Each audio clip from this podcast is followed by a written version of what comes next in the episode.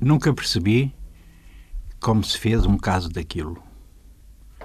Do que me lembro, foi até um ato singelo. Vi o tipo no terreiro, diante da casa de alvenaria, despreocupado, a olhar os capins ou as couves, já não me lembro. Sei que a memória trai, mas ia garantir que se espreguiçou. Os gonzos do mataco na madrugada que nasce nunca estão bem oleados. Há uma dormência, é preciso aquecer aquilo, o corpo, o mataco. O galo cantou e premi o gatilho. Havia uma grande solidão à volta.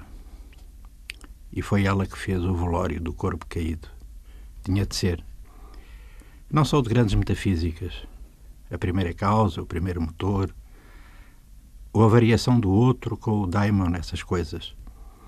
O que me custou mais foi a preparação, a caminhada, o reconhecimento. A nossa vida é sempre uma complicação.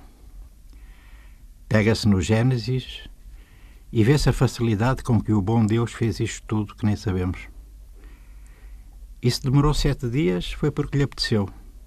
Talvez para marcar os dias da semana. Ficou tudo escrito e descrito, muito sucinto. O verbo, depois o céu e a terra e as necessidades que ele achou dever minimizar. Se estava escuro, o que lhe seria indiferente, é o que desconfio, resolveu fazer a luz. Agora que já passaram tantos anos, nem sei porque me estou a lembrar disto. O tiro, o mataco, a solidão. Nem porque acharam estranho e um caso de mistério, estilo novela policial à Patricia Smith ou Agatha Christie, como quiserem.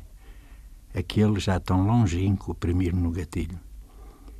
Ainda afago o meu indicador direito para o distender, para me aliviar das artrites quando se cumpre aquele estendimento decidido pelo Senhor Moisés do dia e da noite, ouço o vozear das muitas razões para tantos tiros multiplicados e fico na dúvida sobre aquele que dizem ter sido o primeiro.